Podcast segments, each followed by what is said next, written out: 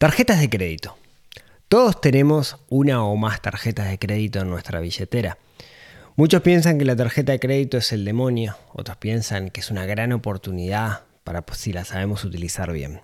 De eso, de tarjetas de crédito, vamos a estar hablando en este episodio. 1, 2, 3, 4.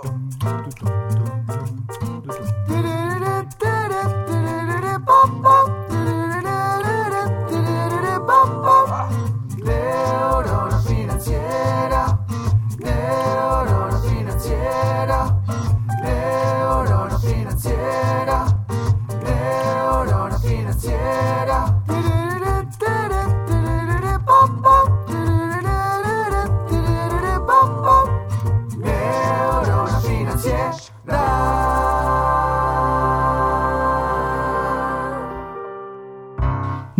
Buenos días, tardes, noches para todos. Bienvenidos a un nuevo episodio del podcast de Neurona Financiera. Mi nombre es Rodrigo Álvarez y como cada semana estamos aquí para hablar de un tema relacionado de una u otra forma con dinero, pero no poniendo el dinero en el foco, sino poniendo a la persona en el foco y viendo el dinero como una herramienta para que seamos más felices, para que cumplamos nuestro propósito, para que seamos mejores personas y mejoremos el mundo, ¿por qué no? Hoy vamos a estar charlando de un tema que causó un poquito de polémica esta semana en particular en mis redes, que es las tarjetas de crédito. Les cuento un poco la historia. Cada tanto, cada tanto hago una especie de encuesta en, Instagram, miro que Instagram tiene la opción de hacer encuesta en mis seguidores para ver eh, quién, cuántas tarjetas de crédito tiene. ¿no? Y esta, esta semana, la semana pasada lo hice. Contestaron unas 1500 personas, así que es un espacio muestral bastante interesante, como para pensar que, que, y es una muestra bastante grande, quiero decir, o sea, como que los valores son valores que están buenos. Y la, el resultado fue 17% dijo que no tenía tarjetas de crédito. 40% dijo que tenía una tarjeta de crédito, 26% dijo que tenía dos tarjetas de crédito y 17% dijeron que tenían tres o más tarjetas de crédito. Repito, 17 ninguna, 41, 26 2 y 17 3 o más. O sea, la mayoría tienen una tarjeta de crédito que para ser los seguidores de Neurona Financiera creo que es bastante razonable. Seguramente si hiciéramos este mismo eh, este, esta misma pregunta en, otro público, la respuesta sería distinta. Más, me animaría a decir que en Uruguay la respuesta debe ser diferente. Eh, con mucha certeza me animo a decir lo que no debe ser estos números la media de, de Uruguay o de la región. Ahora, lo más interesante no fueron las respuestas de las personas a cuántas tarjetas de crédito tenían, sino que lo más interesante fue las justificaciones. ¿A qué me refiero? Muchos no solo me respondieron la encuesta, sino que invirtieron tiempo en justificar las cantidades de tarjetas que tenían o no tenían. Eh, algunos me decían, no tengo ninguna porque las tarjetas son malas, no sé qué. Otros me decían, no, yo tengo cinco tarjetas porque hago esta estrategia de no sé qué, no sé cuánto, pa, pa, pa, como si fuera una verdad revelada lo que me estaban contando. ¿sí?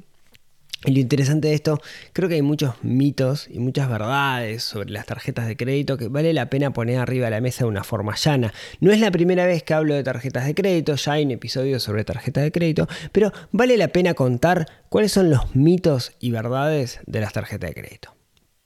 Primero, definamos qué es una tarjeta de crédito.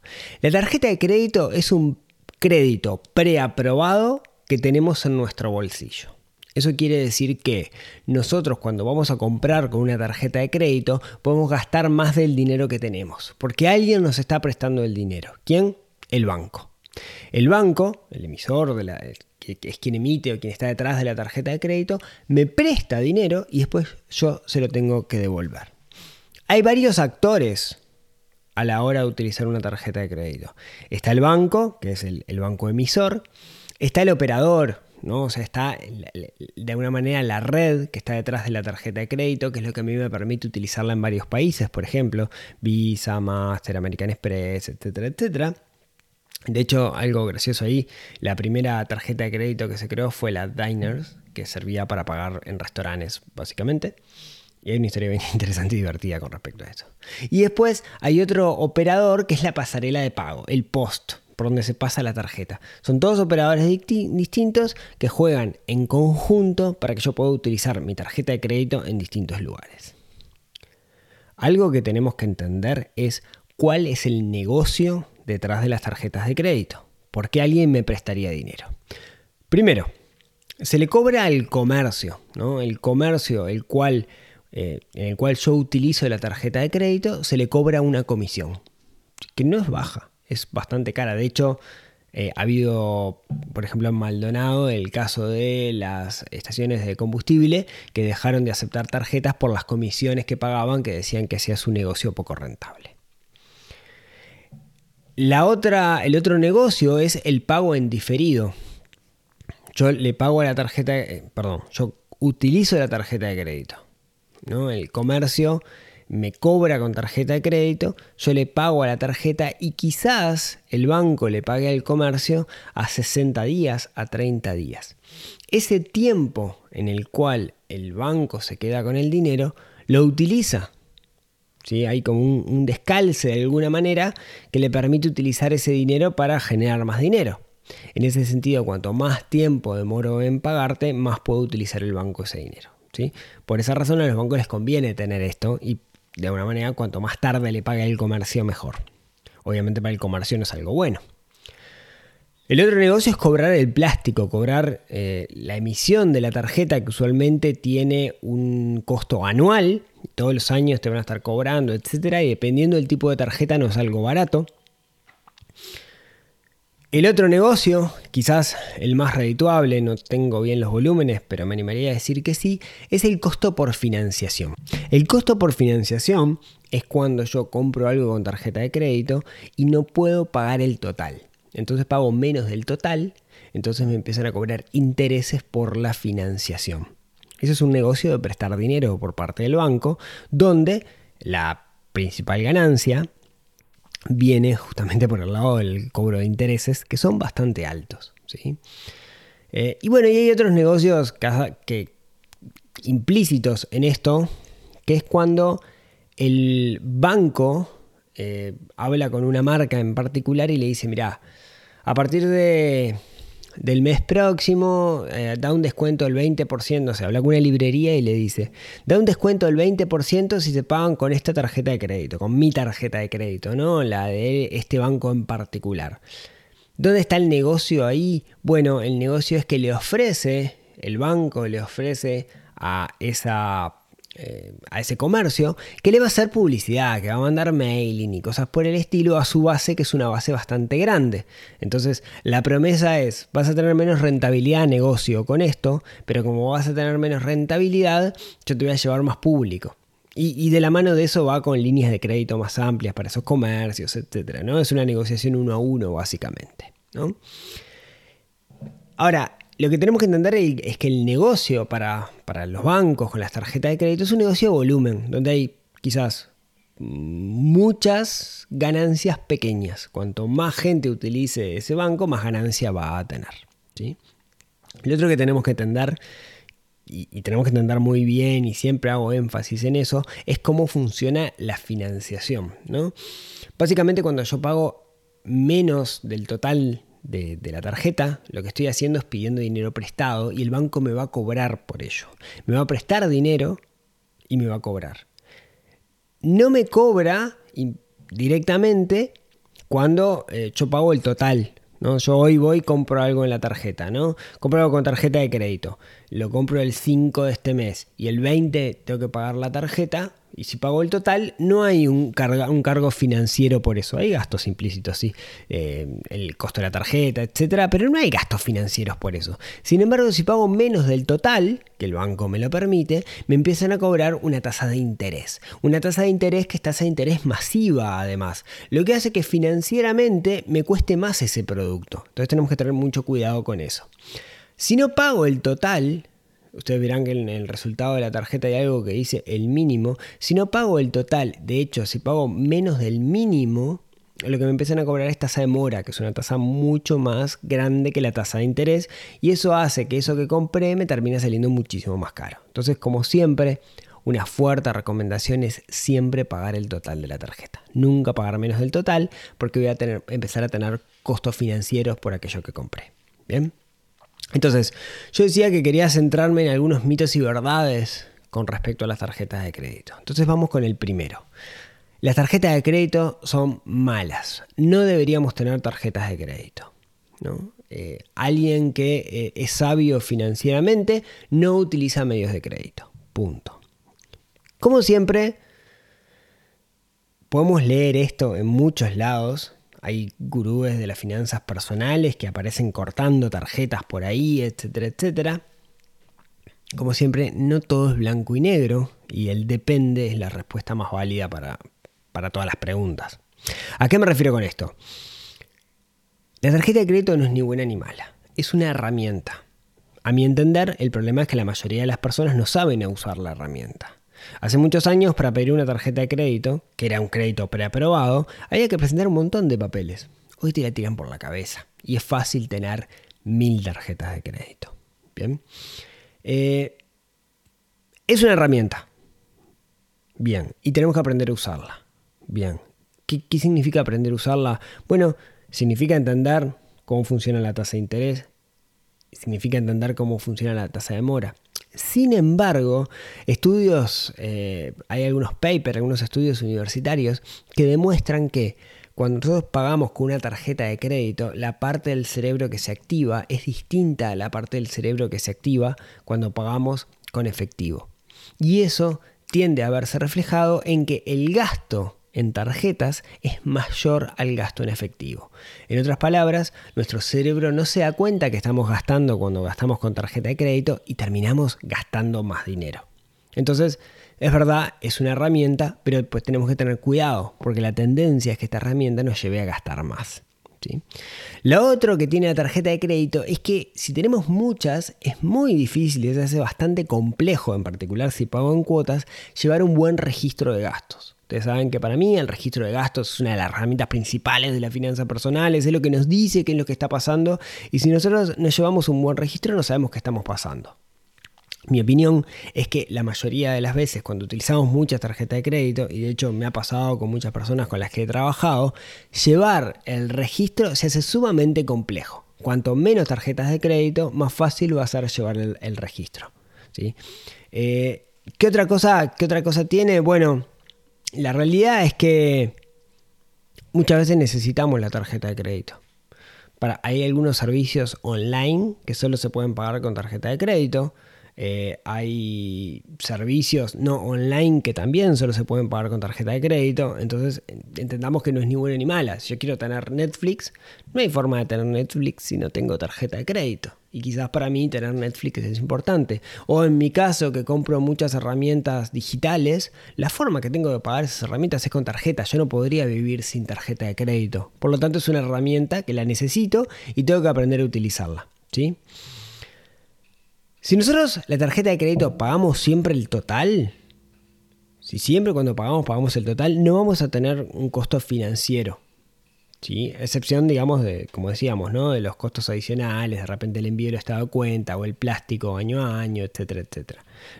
Entonces, no me va a costar más comprar con tarjeta de crédito. Pero como decíamos, es una herramienta y como tal tenemos que aprender a utilizarla. Entonces, mito número uno ¿La tarjeta de crédito es mala? No, no es ni mala ni buena.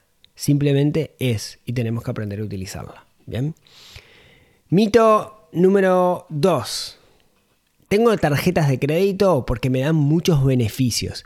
Con esta tarjeta tengo X descuento acá, con esta otra tengo X otro descuento acá y con esta otra tengo este otro descuento acá. Así que tengo muchas tarjetas por todos los beneficios que me dan.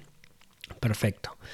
La realidad es que para poder decir eso tenemos que hacer una planilla en la cual, por un lado, demostremos cuánto estaríamos gastando si no tuviéramos la tarjeta, cuánto gastaríamos con la tarjeta de crédito y hacer la cuenta si la resta entre esos dos valores, pago el costo de la tarjeta. La realidad es que hay muchas cosas que si no tuviera el descuento no las compraría, porque el descuento es un llamador para que yo compre. Si yo te digo, libros 20%, te vas a comprar ese libro. Capaz que si no tuvieras el 20% no lo comprarías y capaz que el libro queda por ahí archivado. Entonces es difícil hacer esa cuenta. A lo que voy es que muchos se justifican en la cantidad de beneficios, pero la realidad es que eh, no sé si es primero huevo o la gallina, quiero decir. O iríamos por ese producto si no tuviéramos el beneficio, porque capaz que si no tuviéramos el beneficio ni siquiera lo compraríamos. Quizás ni siquiera lo necesitamos y la compra la hacemos por puro consumo porque vemos ese cartel que dice descuento. De nuevo, esto también complejiza bastante el registro de gastos, ¿no? No es sencillo. ¿eh? Tenemos que hacer las cuentas y no es sencillo. Eh, vamos con, un par de, mitos o verdades de las tarjetas de crédito. Que, estos quiero, quiero hacer doble clic porque me parece súper interesantes. Hay gente que dice que paga todo en cuotas porque le gana la inflación. ¿no? Vamos a ver si podemos explicarlos. Supongamos, eh, yo vivo en un país donde la inflación es del 10% anual. Entonces me compro algo que sale 12 mil pesos y lo pago en 12 cuotas de mil pesos. La última cuota está afectada por la inflación anual, que es de un 10%. O sea, el poder de compra de la última cuota es equivalente a 900 pesos por concepto de inflación. Entonces, Financieramente gané. De hecho, si mi salario se ajusta por inflación, gané. Si mi salario se ajusta por inflación, gané 100 pesos. Así que financieramente, este mito es verdad. Pero, pero, es tiene mucho riesgo esta jugada. Es súper riesgosa. ¿Por qué? Bueno, lo, lo, primero y lo más importante, si yo pago todo en cuotas, es muy fácil perder el control de lo que estoy gastando. Es súper fácil. Pago todo en cuotas, pago en cuotas, no tengo un buen registro de gastos, cuando me quiero acordar perdí el control. Conozco muy poca gente que lo sabe hacer bien. De hecho, no sé si conozco a alguien que lo sabe hacer bien. Es súper fácil perder el control cuando vivís en cuotas. ¿Cuál es el problema de perder el control? Cuando vas a pagar, llega el momento de pagar la tarjeta de crédito y te das cuenta que, como compraste todo en cuotas, el total de lo que tenés que pagar sobrepasa tu capacidad de pago. Eso quiere decir no puedes pagar el total, porque no te da la guita y tienes que pagar menos. Y cuando pagas menos, ¡ping! empezás a tener costos financieros. Entonces, quise hacer una jugada súper inteligente para ganarle a la inflación, pero en realidad me terminó saliendo el tiro por la culata. Entonces tenemos que tener mucho cuidado con jugar a eso, porque no siempre sale bien. Por otro lado, eh, otra de las cosas que tiene esta, esta jugada de pago todo en cuotas para ganarle la inflación es la visión optimista de futuro. ¿A qué me refiero con eso? Yo tengo un ingreso y tengo una capacidad de pago y compro algo en 12 cuotas. Total, me da como para pagar las cuotas. ¿Y vos qué sabés si mañana vas a tener laburo? ¿Vos qué sabés si mañana vas a tener los mismos ingresos? ¿Vos qué sabés si mañana te viene una pandemia y te parte al medio? Y en ese caso, ¿qué termina pasando? No puedes pagar la cuota, no puedes pagar la cuota, entonces, chran, costo de intereses, costos financieros. Entonces, es una jugada que, si lo leemos en los papeles, es válida, pero tiene un montón de riesgos. Y no nos estamos dando cuenta por un sesgo que es apuntamos a lo seguro. Pero no sabemos que en realidad nosotros tendemos que nuestro presente, en nuestra situación actual, es la que va a marcar el futuro. Y eso no es así. Si mañana te quedas sin laburo y haces esta estrategia, marchaste. Déjenme contarles otro, otro mito, justo lo discutía con, un amigo el otro día. Eh, es muy, no, no sé si es muy común, pero hay gente que dice este, este razonamiento. Yo pago todo con tarjeta de crédito. Siempre pago el total, pero pago todo con tarjeta de crédito. Entonces, lo que hago es, mientras no tengo que pagar la tarjeta, con esa plata prestada que tengo, invierto. Y eso me genera ganancias. A ver, vamos a inventarlo con un ejemplo para, para que se entienda. Supongamos que yo cobro el primero de mes, ¿no? Y el 20 tengo que pagar la tarjeta. Entonces, se me ocurre que todos mis gastos, que son 2.000 dólares por decir algo, todos mis gastos los pago con tarjeta de crédito. Y en vez de desembolsar el dinero los primeros días del mes o a, medida que va venciendo cada cuenta, yo el 20 pago todo. El 20 voy y le doy a la tarjeta los 2.000 dólares. Entonces, ¿qué hago desde el primero del, de mes hasta el 20? Esa plata la invierto. ¿Para qué? Para generar ganancias. Entonces soy revivo porque estoy viviendo con plata prestada y genero ganancias. Vamos a ir a los números para ver si esto realmente es de súper vivo, ¿no? Vamos a números reales, ¿no? Supongamos que, eh, eh, hablemos con esos dos mil dólares. Supongamos que yo tengo dos mil dólares de presupuesto y los invierto durante 20 días. Lo tengo que invertir en algo que no tenga riesgo. ¿sí? Y algo que no tenga riesgo es, básicamente, el, instrumento que no tiene riesgo, es lo que se llama la tasa libre de riesgo que es un bono del Tesoro de Estados Unidos a 10 años, que el momento, en este momento en particular está pagando 2,75% de intereses de forma anual. ¿sí? Yo puedo invertir menos tiempo, ¿sí? ignoremos costos de transacción. Entonces, supongamos que yo puedo hacer que la plata me genere 2,75 de forma anual. ¿no? Si hago las cuentas y esos 2.000 dólares me generan 2,75 anual, es que me va a generar esos mil dólares invertidos a un año, 55 dólares, y hago la cuenta, digamos, lo llevo a 20 días, y lo que me dice es que en 20 días voy a ganar 3 dólares.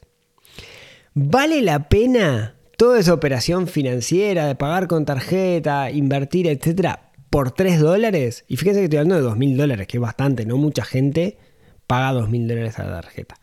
¿Vale la pena? Y no creo, ¿no? a mí me parece que no vale la pena y cada uno deberá hacer su, juicio. Entonces, tengamos mucho cuidado con esto que suena inteligente, suena a cra de las finanzas, pero en realidad no es la panacea. Bien, entonces, mitos y verdades con respecto a las tarjetas de crédito. No son ni buenas ni malas, simplemente son, es una herramienta, tenemos que aprender a utilizarla. ¿sí? Ojo con los beneficios, porque muchas veces es la excusa para tener la tarjeta, pero en realidad mm, me parece que, es una excusa, que en realidad no le ganamos plata con los beneficios y dependerá de cada uno de los casos. Ojo con utilizar la tarjeta para ganar la inflación, porque eso puede salir mal. Y ojo con aquellos que piensan que eh, la usan con plata prestada e invierten para ganar dinero, porque si vamos a los números, no es una locura tropical. Último tema por el cual último mito con respecto a las tarjetas de crédito antes de terminar. Creo que en la cabeza de muchas personas sigue siendo la cantidad de tarjetas que tenemos y en función de sus colores un símbolo de estatus social. ¿no? Quiere decir, cuando alguien abre su billetera y aparecen muchas tarjetas y tienen colores dorados o colores negros o lo que sea, sigue siendo como un símbolo de estatus. Porque los bancos no se los dan a la cualquiera, etcétera, etcétera, etcétera. Y hoy nosotros como seres humanos, digamos, es, importante el estatus, como ya lo hemos hablado, muchas oportunidades por aquello que vivimos en, tribus y tenemos que ser alfa dentro de la tribu, etcétera, etcétera. Sin embargo, la pregunta que les quiero dejar el día de hoy es, ¿quién está mejor financieramente? ¿El que puede pagar todo en efectivo o el que necesita que le presten, que le presten dinero para poder pagar? Quizás quizás desde una visión distinta, desde una visión de las finanzas personales, una visión más holística, quien puede pagar contado es quien esté mejor y no quien tenga más tarjeta de crédito. Así que si pensamos que somos CRA porque tenemos muchos plásticos de muchos colores distintos en nuestra billetera, quizás, quizás esa visión no sea la adecuada. Así que esto quería contarles el día de hoy. Muchísimas gracias por acompañarme como siempre cada miércoles.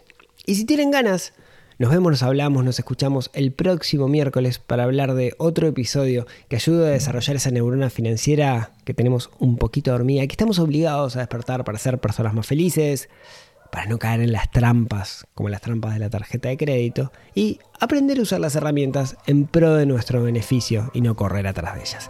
Les mando un abrazo y nos vemos la próxima semana. Chau, chau.